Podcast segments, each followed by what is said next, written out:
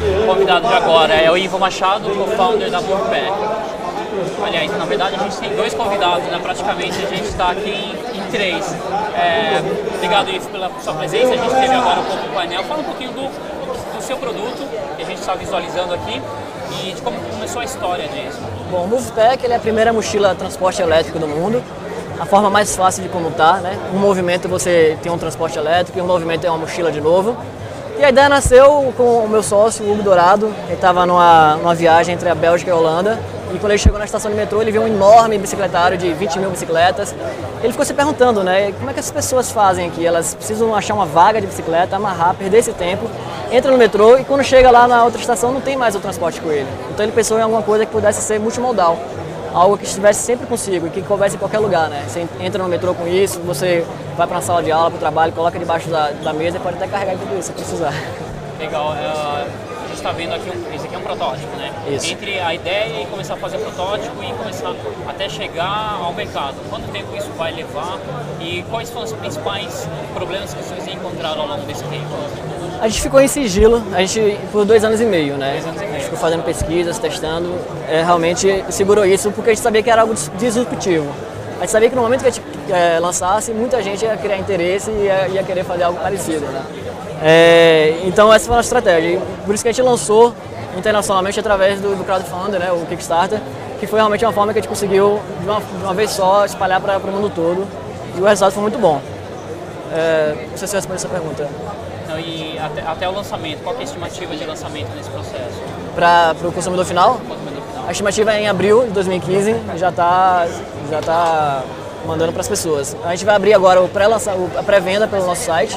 Essas pessoas que fizerem a pré-compra terão prioridade na, na, entrega.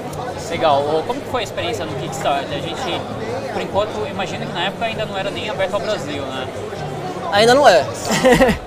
Então, assim, entrar realmente no Kickstarter não é fácil, é difícil. A gente tem um sócio americano que foi crucial nessa parte, um advogado lá também. Mas depois que você entra, o resultado que a gente teve, especialmente, foi muito bom. Abriu muitas portas, né? A gente, antes do Kickstarter, a gente tinha três links eh, falando sobre a gente no Google, depois 190 mil, 300 matérias, Forbes, Yahoo, TechCrunch.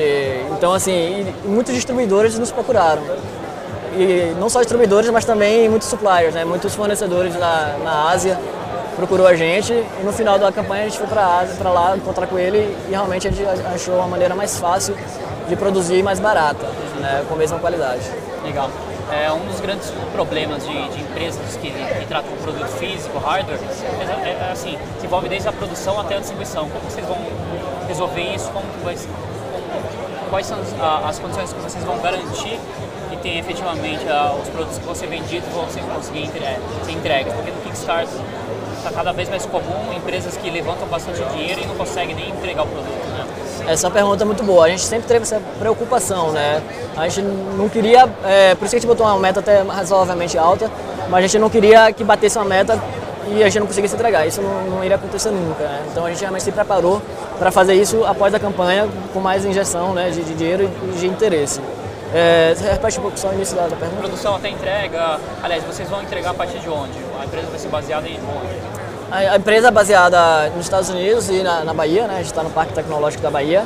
Mas a nossa produção, a ideia é que seja na Ásia mesmo, ah, na, na, China. E a ideia é mandar direto para os consumidores finais a partir da Ásia? É, para os outros países. Né? No Brasil a gente pretende fazer uma, uma montagem aqui. E como que é a evolução desse produto? Qual que vocês imaginam que é o ciclo de vida? daqui para frente, quais são os planos futuros? Então, agora a nossa ideia realmente é continuar a pré-venda né, no site. É... E a gente sabe que o nosso objetivo, fatalmente a gente vai ter que ir para a prateleira, né? Isso é um produto visual, um produto que precisa tocar e experimentar para realmente entender como ele funciona e como é legal usá-lo, né? Então, a gente, após o Kickstarter, como eu falei, já, já algumas lojas, alguns retailers, varejo já procurou a gente, já procuraram a gente.